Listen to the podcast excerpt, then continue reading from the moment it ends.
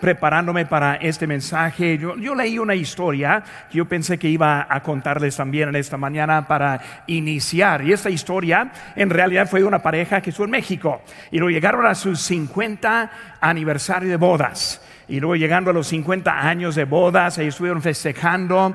Y ahí festejando, alguien les preguntó, y fue hablando, dijo el Señor que jamás habían peleado en los 50 años de matrimonio. Y la persona muy, pues, interesada, ¿cómo es que 50 años ni una vez peleados? Dijo, ni han discutado, ni, una disputa. En 50 años no, no habían peleado, ni habían discutido en nada. Y por eso, pues, ¿cómo es que pasó eso? Él dijo, no, fue muy, muy fácil para explicar. Él dijo, cuando nosotros apenas nos casamos y llegamos a nuestra casa a vivir, mi esposa, ella tuvo un perrito que le amaba mucho. Y ese perrito, su aforita, jugando y llegó a la puerta y luego saltó a la puerta al cristal y lo ensució con lodo. Y mi esposa salió y limpió el, cristal y le dijo al, al perrito, es uno. Y luego volvió a la casa y él un poco curioso, pero otra vez el perrito ahí estuvo jugando y otra vez manchó el cristal. Y la segunda vez la esposa salió, limpió el cristal, dijo, lo vio al, perro y dijo, ahora son dos. Y volvió a la casa. Y tercera vez se ensució el, este, el cristal, ese perrito, y luego salió la esposa la tercera vez limpiando el cristal y le dijo al perrito, son tres, y sacó la pistola y lo mató. Y el hombre, ¿cómo, es que puedes matar? Y dijo a su esposa, ¿cómo es que lo, puedes matar? Ese perrito no sabía nada. Es, ese perrito es, uno que lo amabas mucho. Y ella volvió a verlo y dijo, es uno. Aprendió. Muchas veces nosotros podemos hacer mucho, pero no necesitamos este, el motivo correcto ese para hacer bien la vida. Y ese hombre aprendió rápidamente para no ser el primero de los esposos que ya iba a tener. Y por eso, hermanos, viendo aquí en esta mañana, pensando un poco del control, ¿cómo es que aprendemos cómo entregar este el control al Señor? Hermanos, en esta mañana, primera cosa que quiero relatar es que nosotros tenemos y siempre tenemos nuestra nuestra idea de lo que es la vida ideal. Todos tenemos planes en nuestras vidas. Y hay que recordar siempre que tenemos nomás una sola vida. Y como nosotros entramos a la vida, este, aprendemos y queremos hacer varias cosas a vida. De la juventud, escogemos la carrera que nosotros vamos a querer. Buscamos el trabajo que queremos, el matrimonio, la casa propia. En pocas palabras, queremos una vida bonita es la vida ideal. Pero muchas veces del matrimonio está buscando, esperando en un esposo perfecto, una esposa perfecta. Pues nunca queremos algo menos. Hijos obedientes. Y, luego pensando en la vejez, terminando juntos en la mecedora con su esposa, su esposo, y luego terminando la vida en armonía, es la vida ideal y ya tenemos esa vida bien planeada en lo que queremos tener de la vida. Pero muchas veces, en vez de tener la vida ideal, tenemos el plan alterado, la carrera no cumplida, el trabajo que no satisface como pensamos que la iba, le iba a hacer. Nosotros tenemos dificultades económicamente no logramos el deseo que nosotros quisimos de la juventud. El matrimonio en desacuerdo.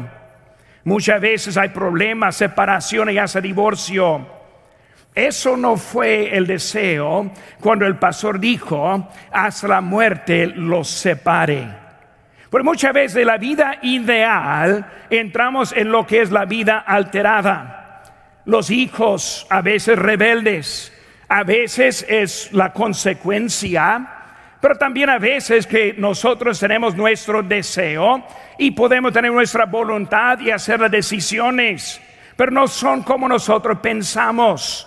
Hermanos, la muerte inesperada la, ausencia de las enfermedades y cosas que vienen. Hermanos, no fue el plan ese que nosotros queríamos tener, sino que fue el plan alterado. Y también, hermanos, pensamos en el plan alternativo. Nosotros ya supimos lo que quisimos. Muchas veces no, logramos lo que queremos. Pero debemos saber, hermanos, que también hay otro plan que es el, alternativo. ¿Qué hago? Esto no fue mi plan. Nunca pensé en eso. Pero hermanos, si nosotros confiamos en Dios por la dirección de la vida, vamos a entender cuando él dijo en Romanos 8, 28, y sabemos que a Dios, que, que, a los que aman a Dios, todas las cosas les ayuda bien, esto es a los que conforme su propósito son llamados. Si es verdad, entendemos que Dios está usando cosas en nuestra vida. Dios tiene eh, un plan para nuestra vida. Y hermano, muchas veces, o no siempre, su plan es mejor que nuestro plan. Su plan ideal es diferente que nuestro plan ideal. Lo que necesitamos hacer es aprender cómo entregar el control a Dios y al Señor Jesucristo para que Él cumpla en nosotros lo que necesitamos en esta vida. Y así como empezamos ahora, quiero que estemos aprendiendo unas, unas claves que nos pueden ayudar nuestra vida. Dios quiere que nosotros terminemos esta vida en su voluntad. Él quiere que nosotros terminemos esta vida en su voluntad. Por eso queremos, hermanos, aprender algunas cositas. Primera cosa que vemos, hermanos, aquí en versículo número uno dice, aconteció que estando Jesús junto al lago de Genezaret, el gentío se agolpaba sobre él. ¿Para qué? Para oír la palabra de Dios. Hermanos, cuando pensamos en cómo podemos dejar el control a Cristo, dejar el control a Dios, primera cosa, hermanos, que necesitamos es oír la palabra de Dios. Si nosotros estamos atentos, nunca vamos a aprender lo que Cristo quiere para nuestras vidas. Es más que simplemente haciendo nuestra voluntad pensando que Cristo nos va a bendecir, que Cristo nos va a dirigir, que Cristo va a llevar la vida que nosotros queramos tener, sino más bien empieza por oír oír la palabra de Dios. Vemos, hermano, como oímos, encontramos el inciso A, encontramos la alegría. Hermanos, en esta mañana, en ese momento, vemos que hubo mucha gente presente y todos quisieron estar con él. Hermanos, cuando vemos del deseo que necesitamos tener es estar junto con el Señor, escuchar lo que Él quiere decir. Ellos querían conocerle, ellos querían escucharle. Hermanos, tuvieron un deseo genuino y ese deseo se mostraba en la vida que ellos llevaban. Muchas veces somos muy buenos para hablar y decir, pero muy malos para demostrar con la vida lo que es el deseo verdadero. ¿Cómo estoy contento de estar en la casa de Dios y no vamos?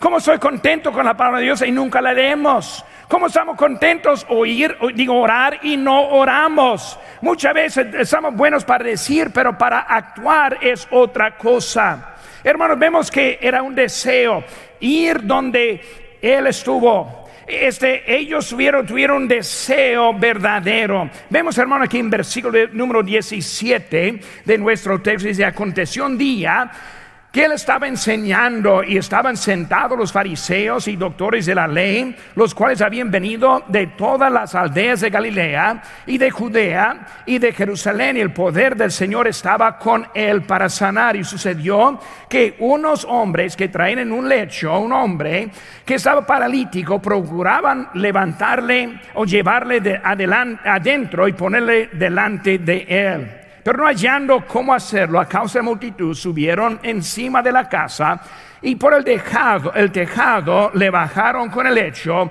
poniéndole en medio delante de Jesús. Hermano, que vemos aquí en esto es que ellos ahora tuvieron un deseo verdadero. No, pues yo no quiero ir a la iglesia porque. Yo no puedo ir porque. Y siempre tenemos una razón por lo cual que no somos obedientes a Cristo. Pero cuando vemos un deseo verdadero y genuino, vemos que ellos ahí fueron, vemos que era su fe que fue la diferencia. En versículo 20 dice, al ver él la fe de ellos, eh, los cuatro en el techo, le dijo, hombre, tus pecados te son perdonados. Esa fe, esa fe fue algo diferente en su vida. Hermanos, sin la información no podemos tener el cumplimiento en la vida. Hermanos, si no estamos atentos, escuchando, oyendo la palabra de Dios, nunca vamos a llegar al punto en que Cristo es haciendo algo diferente en nuestras vidas. Recordando lo que dice en Mateo, digo en Romanos 8:28, sabemos que los que aman a Dios, hermanos, el amor se demuestra cuando nosotros estamos delante con Él. En Romanos 12, versículo 1 dice, así que hermanos, os ruego por las misericordias de Dios que presentéis vuestros cuerpos en sacrificio vivo, santo, agradable a Dios, que es vuestro culto racional. No os conforméis a este siglo, sino se transformados por medio de vuestro entendimiento. Hermanos, estamos viendo que Cristo dando la clave en cómo nosotros podemos encontrar la voluntad Dios en nuestra vida. Ahora está hablando, entregar el control. Primera cosa como humanos es queremos mantener nuestro propio control. La cosa que le hace difícil es cuando ya no tiene control sobre su vida. Pero Cristo está diciendo, yo quiero que aprendas cómo vivir perdiendo su propio control para dejarlo conmigo. Dios ahora quiere hacer algo grande en la vida y necesitamos aprender cómo estar con Él. Vemos también, hermanos, la asistencia. Cuando ellos estuvieron en ese lugar, fueron a un lugar específico. Dice la Biblia a Genezaret. Este hermano, hablando de ese lugar, fue explicado bien por la necesidad que hay de entender que hay lugares específicos en que debemos encontrar el, tiempo con Dios. Muchas veces, como digo, hermano, somos buenos para decir, pero la vida no muestra lo que estamos diciendo. Cristo está diciendo un lugar que era Genezaret. Mi pregunta, hermano, ¿cuál es el lado, el lugar en donde se encuentra con Cristo? Debe tener su lugar, hermanos, aparte, sin distracciones. Un lugar consistente, que sea de día en día. Un lugar privado. ¿Para qué? Para oír la palabra de Dios. Cuando nosotros prestamos el tiempo para escuchar a Dios y oír de Él, no podemos entregar a Él el control de nuestra vida. Vemos, hermanos, que está diciendo oír. Por eso hubo alegría con ellos, llegando asistencia y luego autoridad. ¿Quién fue la persona? Jesús. Jesús. Dice en Filipenses 2.10, para que en el nombre de Jesús se doble toda rodilla de los que están en los cielos y en la tierra y debajo de la tierra. Hermano, cuando hablamos del nombre de Jesús, es un nombre especial. Ahora, nuestra cultura muchas veces usamos muy común y a veces hasta abusamos el nombre Jesús. Cuando hablamos de Jesús, hablamos de Jesucristo. Él quien fue a la cruz por nosotros.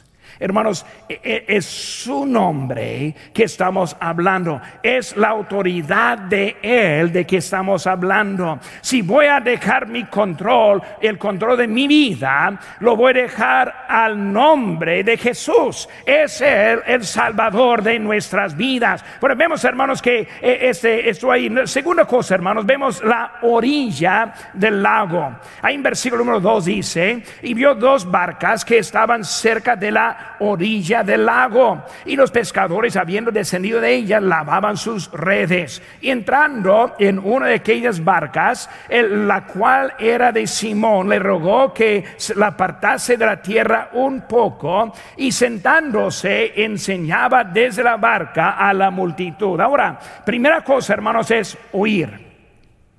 Segunda cosa es estar a la orilla.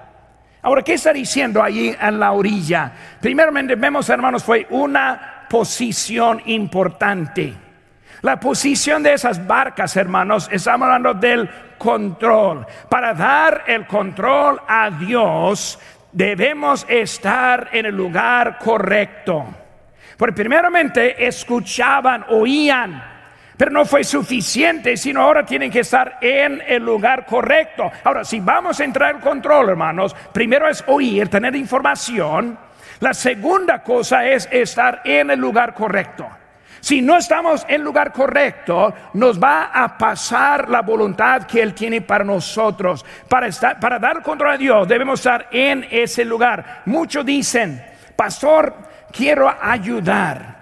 Pastor, me gusta, me gustaría servir aquí en la iglesia, pero no están presentes durante los cultos.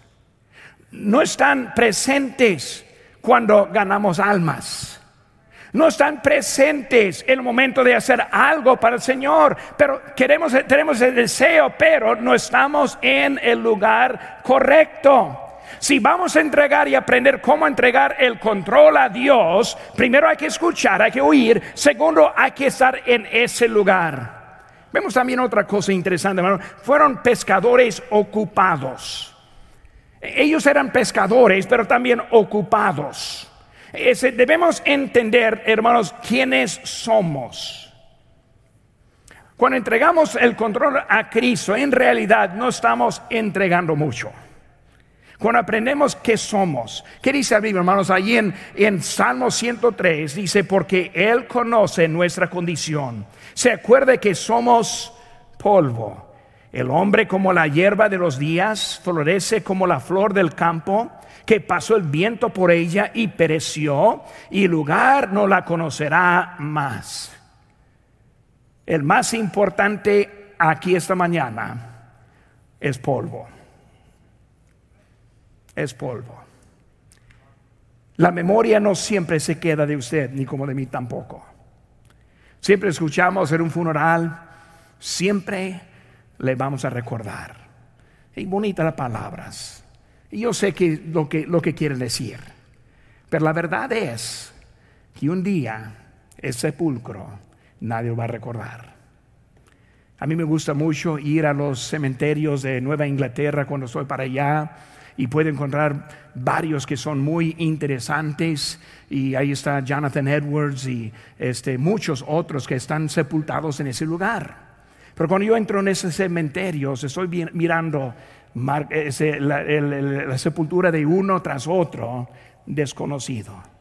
Ya nos ha cuidado la hierba muy crecida, algunos tumbados. La verdad, hermano, que nosotros en realidad no somos nadie, somos polvo. Cuando hablamos de nuestro bien, dice en Isaías 64, 6, si bien todos nosotros somos como suciedad, el bien de todos nosotros somos como suciedad y toda la justicia como trapo de inmundicia y caímos todos nosotros como la hoja y nuestras maldades unos llevaron como viento. Hermano, la verdad es que lo mejor que podemos hacer es como el trapo sucio no funciona por mucho. No servimos por mucho. Nuestra vida en sí no tiene mucho valor. Pero hermanos, si vamos a tener esta vida, tenemos que entregarla así como es al Señor. La vida entregada. Hablando del apóstol Pablo, cómo transformó la vida de él. la vida de los discípulos, cómo transformó Dios en la vida de ellos cuando dejamos el control, hermanos, cambia todo el asunto de nosotros. Ahí ellos, ellos eran pescadores ocupados. Hermanos, no eran hombres flojos, sino eran hombres ocupados. Quisieron hacer algo, más que Cristo quiso cambiar su profesión, su carrera de ser un pescador de peces hasta ahora pescadores de hombres.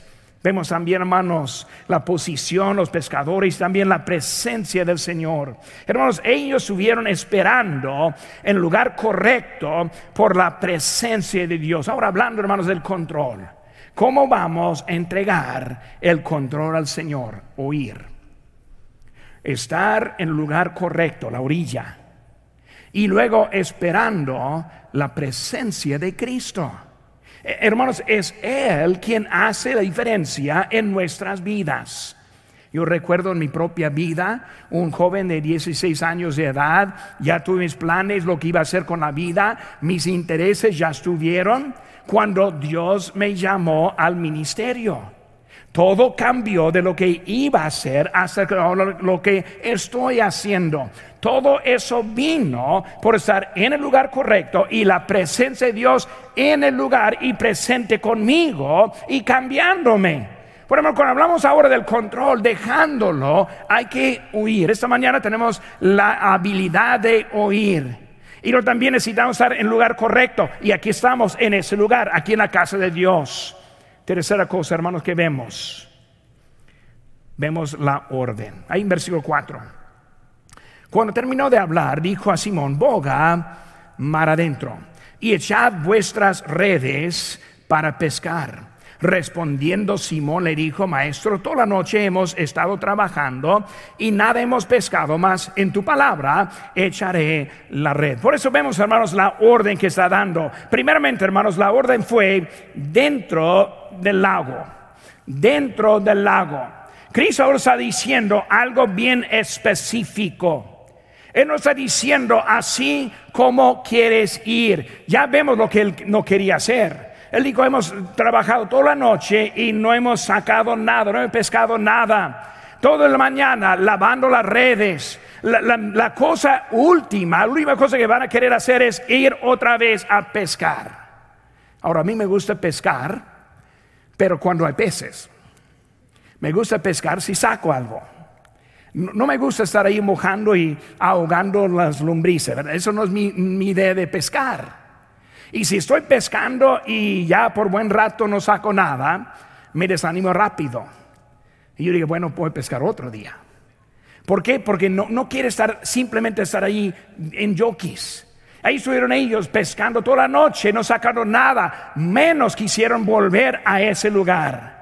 Hermano, cuando hablamos de ellos, estoy ahora este, escuchando una orden. Debemos entender que hay una necesidad más grande que la nuestra. Hay una necesidad de la vida más importante que la nuestra. Hay otros con más problemas, hermanos, que los nuestros. Y cuando nosotros entendemos lo que Dios quiere hacer, nos ayuda, dice en Filipenses 3:12, no que lo haya alcanzado ya, ni que ya sea perfecto, sino que prosigo por ver si logro hacer aquello para lo cual fui también asido por Cristo Jesús. Vemos, hermanos, que nosotros vemos es Cristo quien quiere hacer algo en nuestra vida. Pablo está diciendo, he alcanzado todo, no he llegado, sino que necesito que Cristo está mostrándome. Hay que estar adentro de lo que Dios quiere hacer.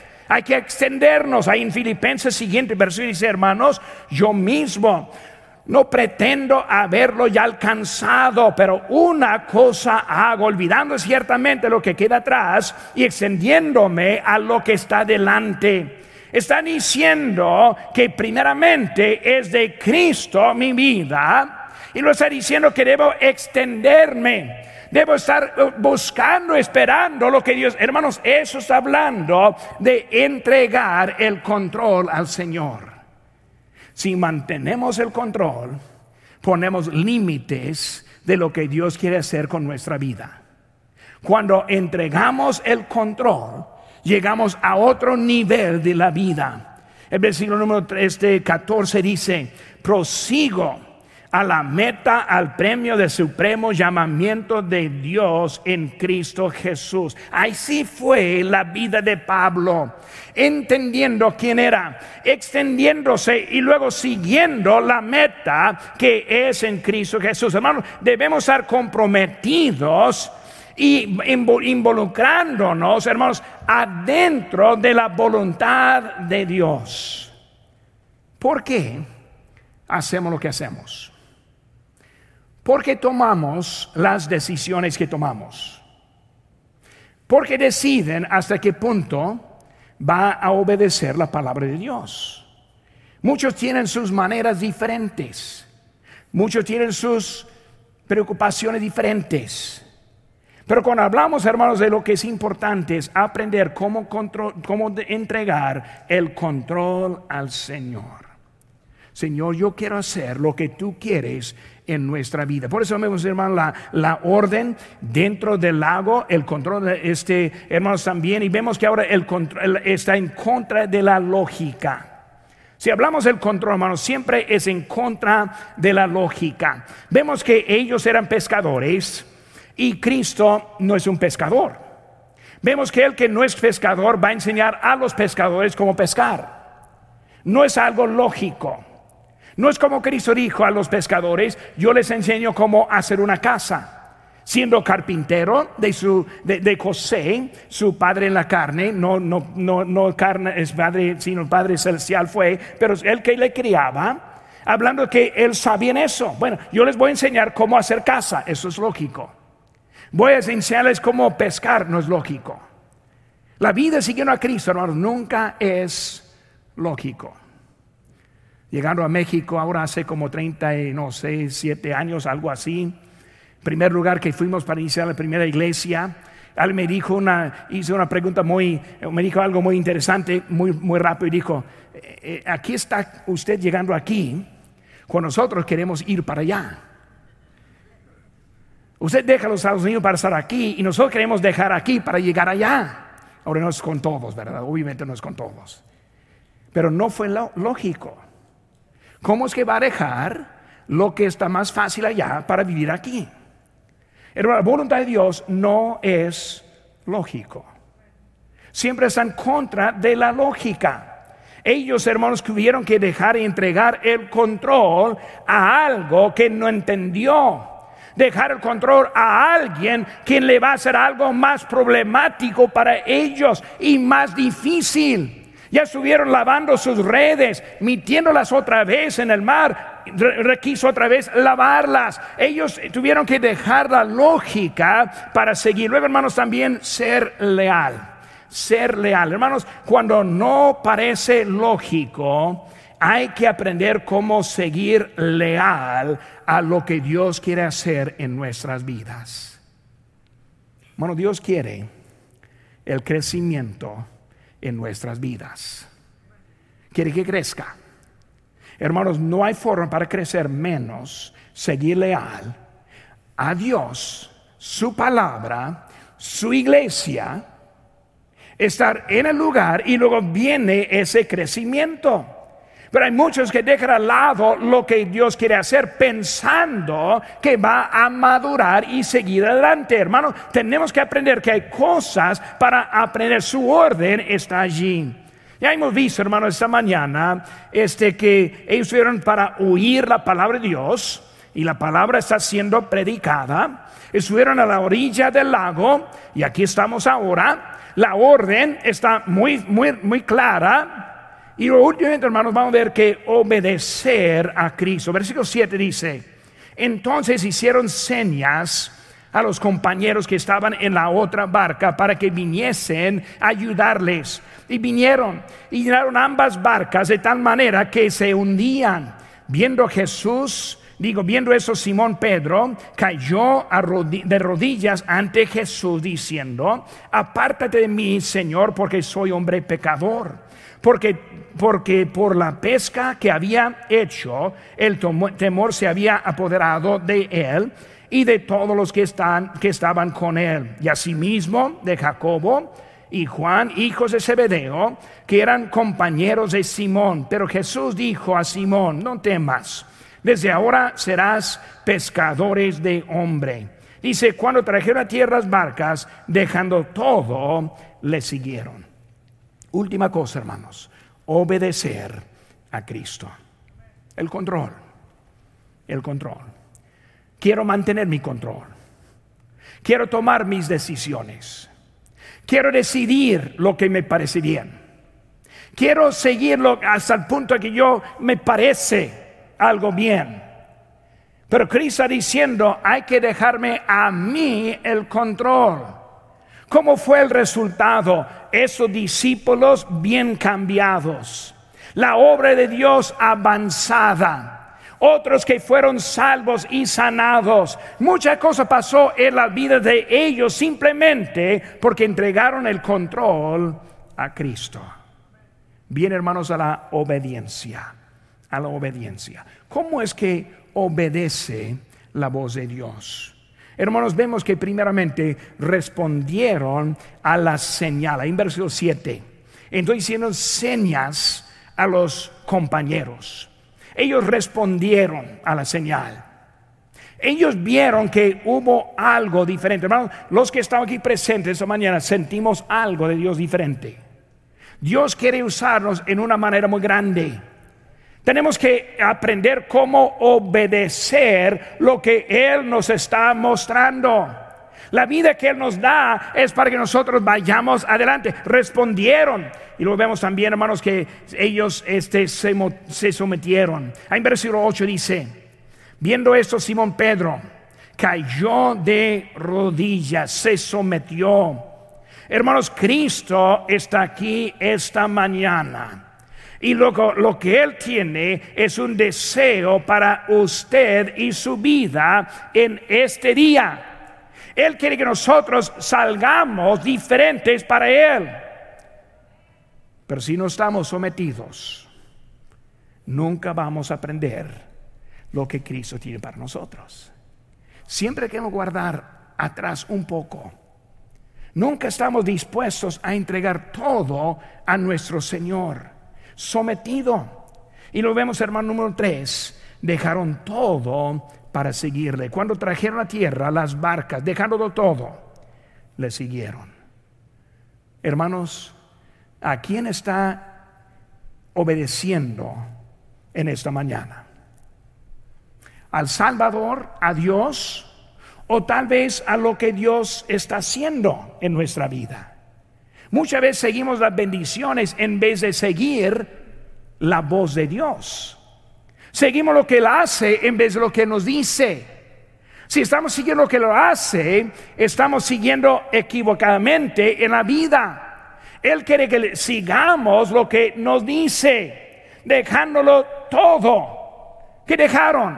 Las bendiciones, el montón de peces que tuvieron la mera bendición de Dios en su vida estuvieron dispuestos para entregar al Señor. nosotros sabemos el futuro. Dios lo sabe. Y si nosotros decidimos confiar en nuestra prudencia, vamos a fallar en lo que Dios quiere hacer en nuestras vidas. Yo tengo un amigo de hace muchos años y ese amigo tuvo un negocio de, del aire acondicionado. Y en ese tiempo empezaron el sistema de recuperar el gas de los sistemas. Y él fue uno de los pocos que tuvo ese sistema y también conocimiento cómo hacerlo. Y por eso su negocio subió rápidamente y luego en pocos días él se hizo un millonario, multimillonario el negocio que él tuvo. Ese mismo tiempo, ese amigo mío, estuve hablando con él, pasando, yo pasé a su casa y él me dijo, este hermano, yo siento como Dios me está llamando a México. Pero él dijo, pero Dios me ha bendecido tanto aquí que yo puedo ser más para Dios aquí que puedo para Dios allá en donde no sé cómo hablar en español, no sé cómo hacer nada allá, pero aquí lo sé. Y al final de la historia de él, él decidió no responder al llamamiento de Dios para ir a México y quedarse allí en su negocio. En pocos meses después, año, dos años, su, este, él quien estuvo manejando su negocio de finanzas, estuvo robando debajo. Y luego, en pocas palabras, en unos meses de multimillonario, él debía millones de dólares. Su negocio se quebró perdió su casa. Y luego últimamente su salud fue para abajo hasta que él murió joven también de lo que pasó. Él no pudo ver lo que iba a pasar. Él no sabía cómo iba a ser su vida.